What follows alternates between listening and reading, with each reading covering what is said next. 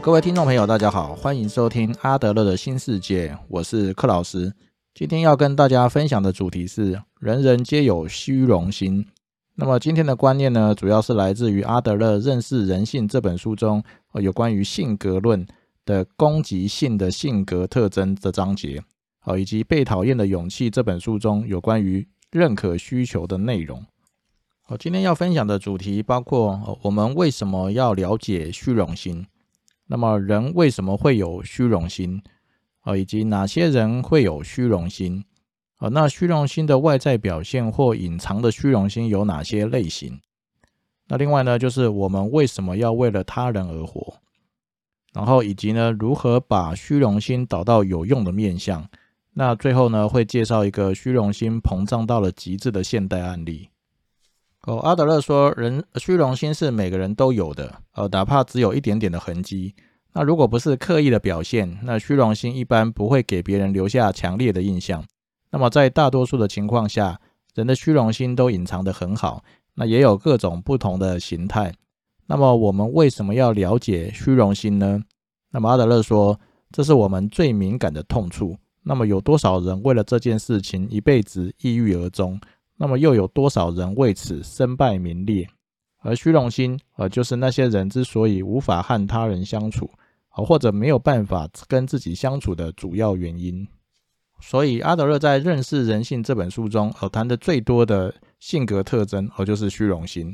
那么，即使虚荣心对个人、社会的影响那么大，那阿德勒仍认为，在我们现今的社会文化中，要完全摆脱虚荣心，哦，这是不可能的事情。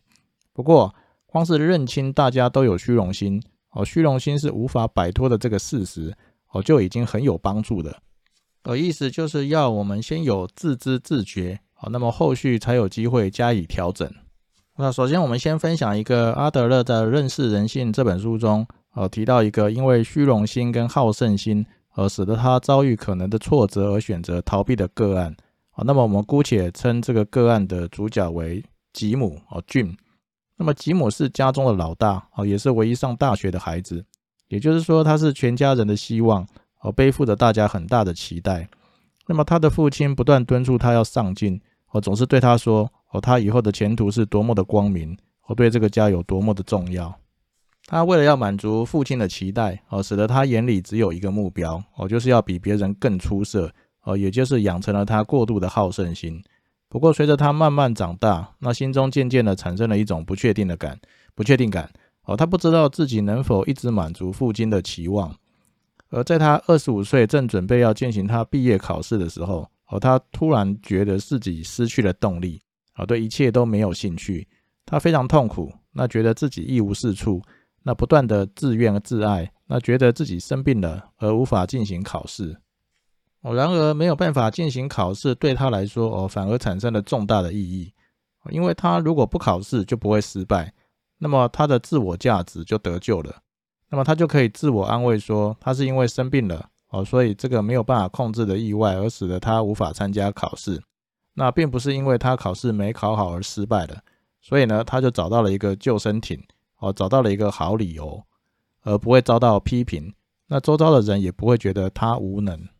阿德勒就评论说，啊，从他的报告里面，他们可以发现他的行为其实一直都是如此。那每当决定性的时刻近的时候呢，他就会开始动摇。那么研究他的行动轴线跟行为模式，就会发现，那不外乎呢就是刹车跟却步。那么阿德勒呢看到了另外一种形式的虚荣心，就是真正考验实实力的时刻来临的时候呢，那么这种虚荣心就会让人家突然转弯。那么一想到万一考试失败会有多么的没面子，那么于是他的虚荣心呢就开始怀疑自己的能力。哦，这个就是所有在关键时刻突然犹豫不决的人们的秘密所在。哦，也就是因为强烈的虚荣心导致害怕失败而选择逃避。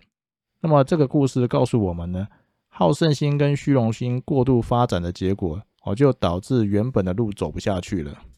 哦，那么人为什么会有虚荣心呢？那么虚荣心的一些特征又是什么呢？那么阿德勒提到，哦，一般人最常见的性格特征就是虚荣心。那么为什么会有虚荣心呢？那么阿德勒说，那主要呢是追求他人的认可，但是呢太过头了哦，使得一个人更加专注在追求权力跟追求优越等心理目标上面。那么，既然虚荣心的源头是追求认可，那么为什么一个人会会想要哦，或者是需要被认可呢？那主要是由于被认可的渴望，其实是受到自卑感的影响而发展出来的。由于一个人在出生之后哦，长时间处在弱小跟无助中哦，会让他自己觉得很难克服生存的问题。那么也就是觉得自己是有缺陷的、低人一等的。所以每个人的内心生活的开端哦，都存在着一个深藏在心里的自卑感。那么也由于这个自卑感哦，让一个人在出生的头几天里面，就迫切地想要引起父母的重视，我想要引起父母的关切。那么阿德勒提到哦，这个就是一个人对于认可这种渴望最早的表现。那么对于认可的渴望哦，也会引导一个孩子替自己设定一个心理目标。也就是说，这个目标呢，要显得比别人更加的优越。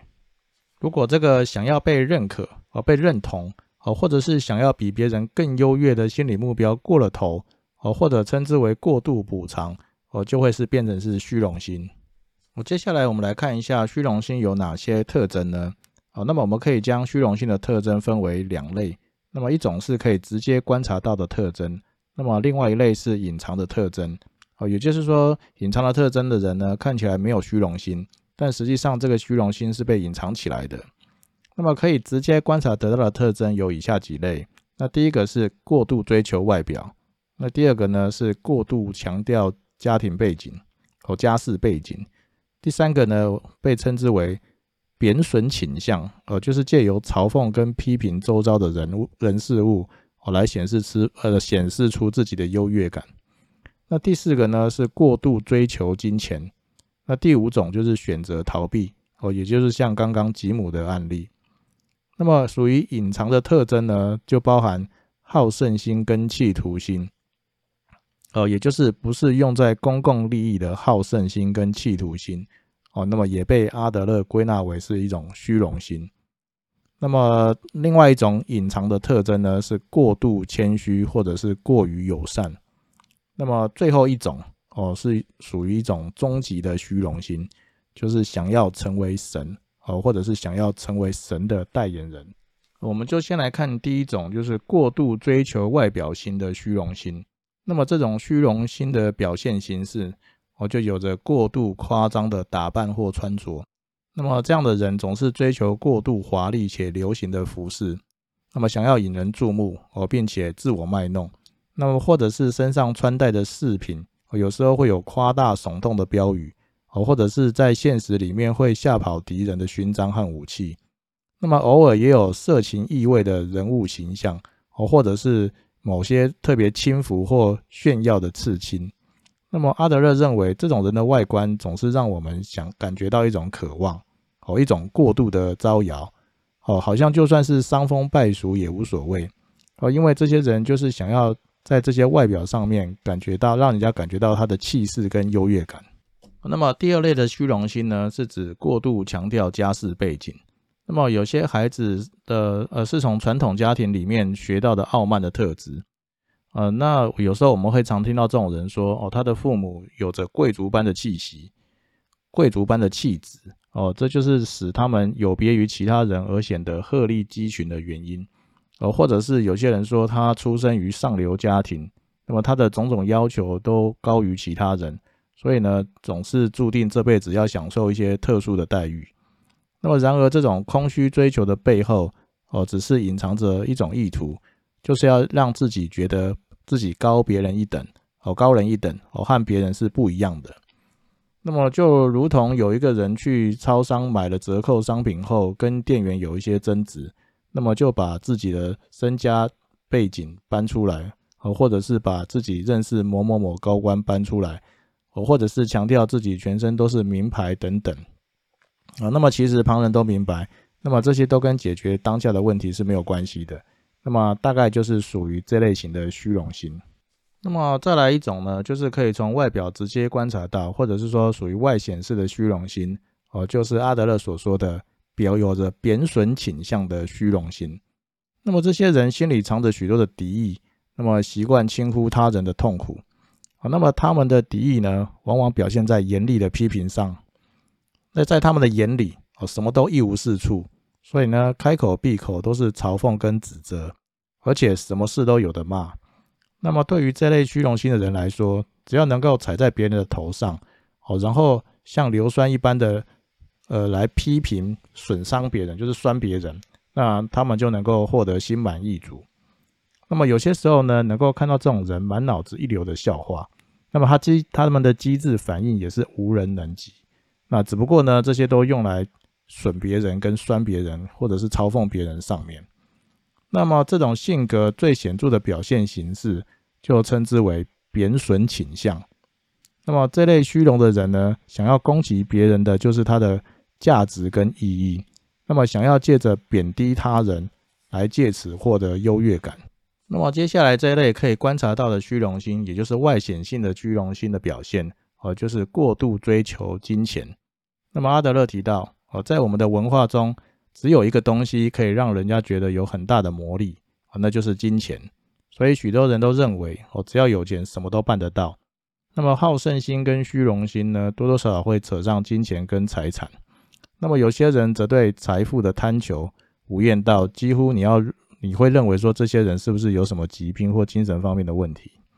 那么不过阿德勒说，这种现象的根本原因也就是虚荣心而已。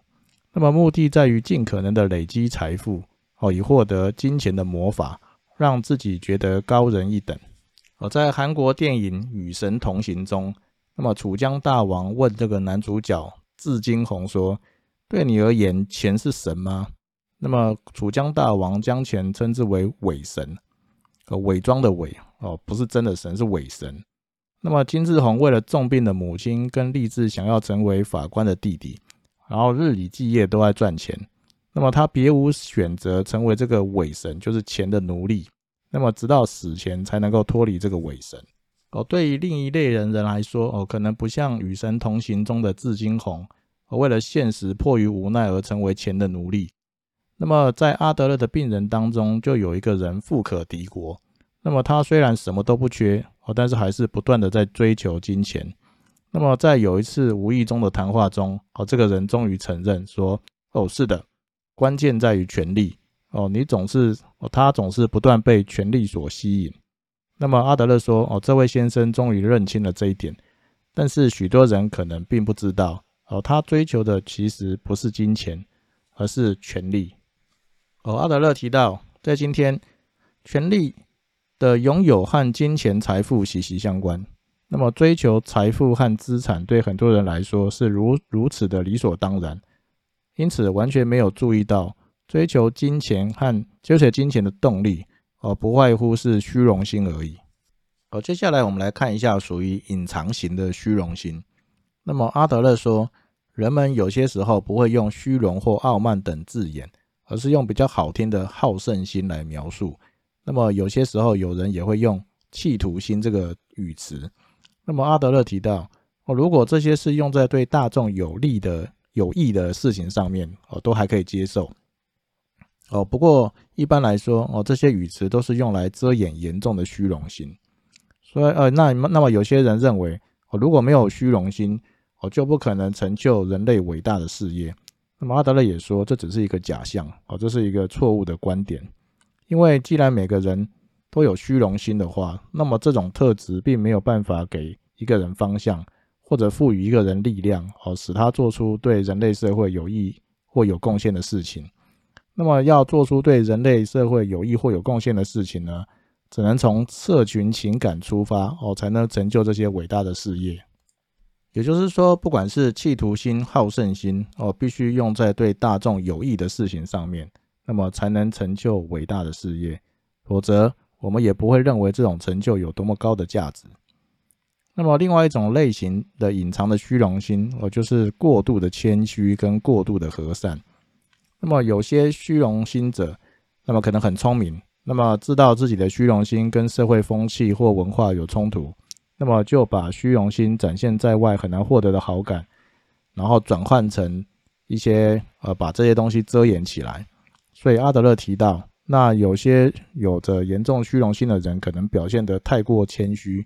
那么外观呢几乎不修边幅，只是为了让别人觉得他不是一个虚荣的人。我据说苏格拉底曾经对一个穿着破烂衣服在台上演说的人喊道：“哦，这位雅典青年，哦，你的虚荣心已经从外套的破洞里面露出来了。”哦，另外有些人，呃，为了享受优势，那么就想要先获得别人的好感。所以呢，如果看到一个人过度的亲切友善，而且随和的时候呢，那千万不要立刻上当。那阿德勒认为呢，这样的人可能拥有两个灵魂。那么第一个友善的灵魂先取得他人的好感，那另外一个好斗、喜欢支配别人的灵魂则跟在后头。那阿德勒特别提到一位意大利的犯罪心理学家曾经说过：啊，如果一个人的言行举止超过某种标准，而表现出太过善良而仁慈，而到了难以想象的程度，那么你就得怀疑一下了。哦，这类隐藏在过于善良而仁慈的面具底下的，哦，往往就是过度的虚荣心。而当这个虚荣心不断膨胀之后，哦，就会变成最后一类终极的虚荣心，哦，也就是想要成为神，哦，或者是成为神的代言人。那么，不管在童话还是在现实社会中，因为虚荣心或好胜心不断追求权力之后，哦，都有可可能萌生想要变成神的这种理想。那么在阿德勒的研究当中，最严重呃最严重的个案，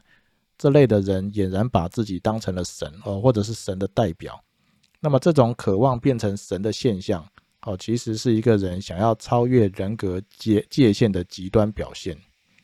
那么在探讨对于想要变成神的渴望时，那么阿德勒发现，有些人会滥用它来满足宗教的需求，那么其实只是为了满足自己的虚荣心。哦，那么这些人呢，会以某种方式让自己感受到获得了神奇的力量，那么以为他可以真的改变一个人的命运。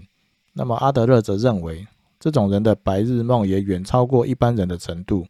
那他们的行为既无法改变实际的事物。而且呢，更会妨碍他们认清现实。好，接下来我们来看一个在近年来对于金钱跟豪奢追求无上限的一个例子。那么这个就是属于出生在大马商人家庭，那么涉及一马发展公司弊案的刘特佐。那么在《鲸吞亿万》这本书中有描述他的一些奢华的一些情况。那么他呢，与马来西亚前首相纳吉的继子，那么是好朋友。那么因此担任纳吉的财务顾问。那么根据指控，那么他在二零零九年到二零一五年间，那么一马发展公司遭到不当挪用哦，至少四十五亿美金，约新台币一千两百亿元左右。摘录书中部分哦，他这个书里面所提到的一些奢奢华的行为。那么他住在拉斯维加斯的总统套房哦，一个晚一个晚上就要价两万五千美元。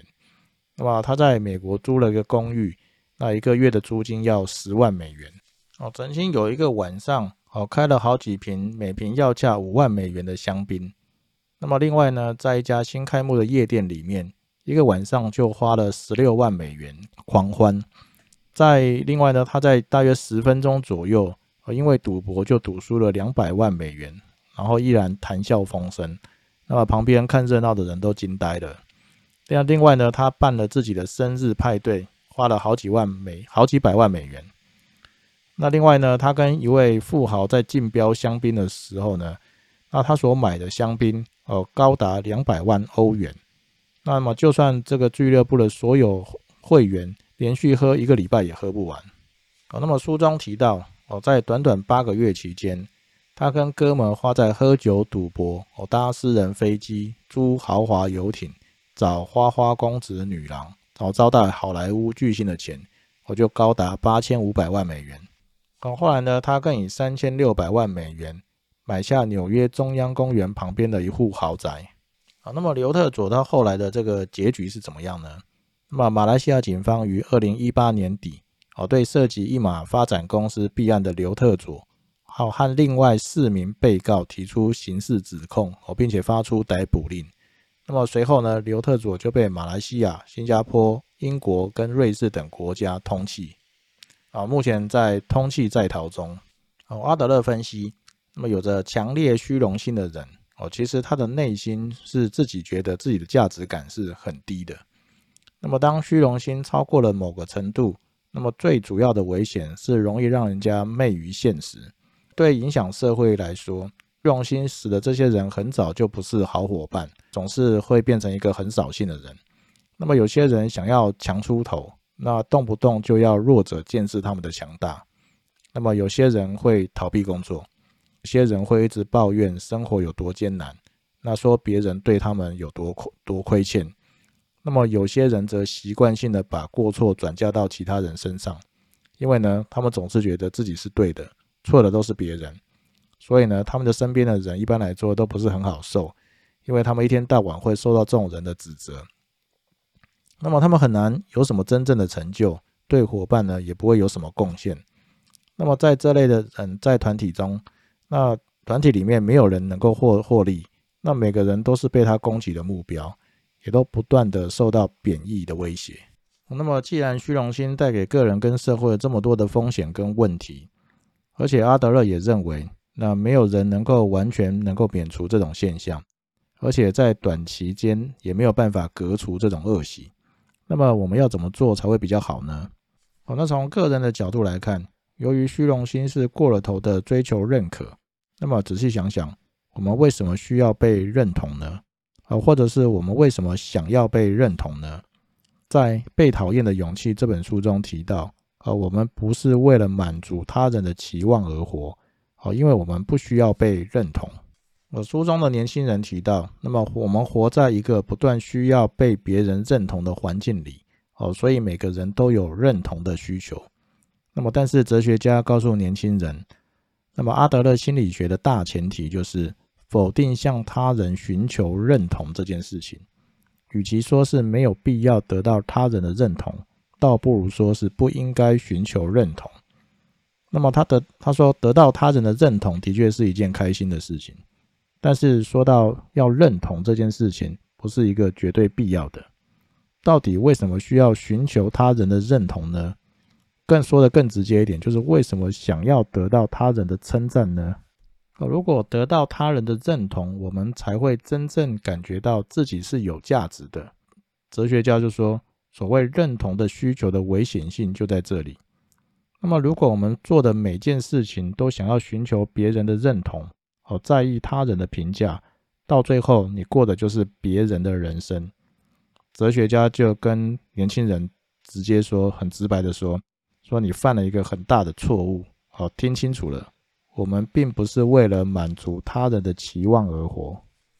因为太想获得认同，哦，结果就依照别人希望你是如此的期望而过的生活，那么结果便是抛弃了真正的自我，而过着别人的人生。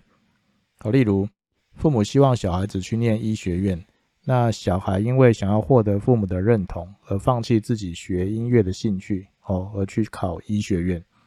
哦，又例如，男朋友希望将来的老婆，哦，也就是现在的女朋友，可以考公务人员或当老师，而过着安稳的婚后生活。于是，女友就将自己从小想要云游四海当导游的梦想藏在心里，而设法取得男友的认同。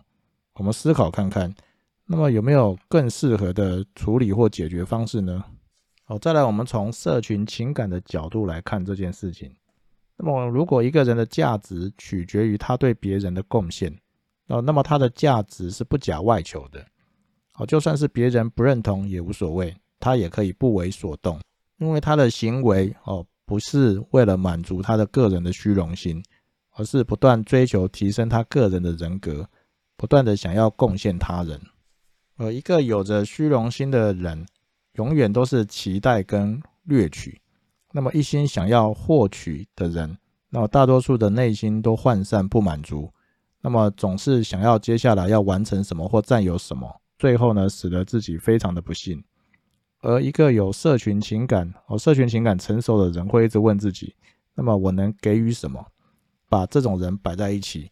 阿德勒就认为就会发现有多么强烈的对比，那他们的价值有多么大的差别。正因为这个价值只能来自于对其他人的贡献，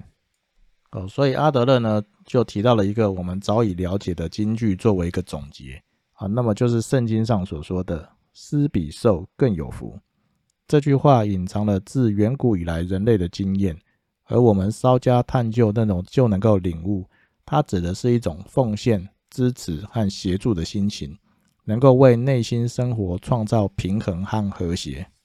哦，今天的分享就到这边。哦，若我们对我们自己的人生充满着疑惑，那越来越感觉不到快乐，那找不到生活的重心，哦，或者是莫名的感到焦虑。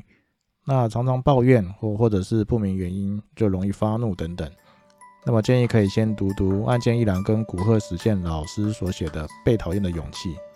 看完之后可能就会跟很多人一样，哦，觉得自己的一个新的世界被打开了。那么如果想要进一步的了解阿德勒心理学的一些观念，那么或者是阿德勒带给我们的启发跟教导，那则可以读读阿德勒这位知名心理学家的书，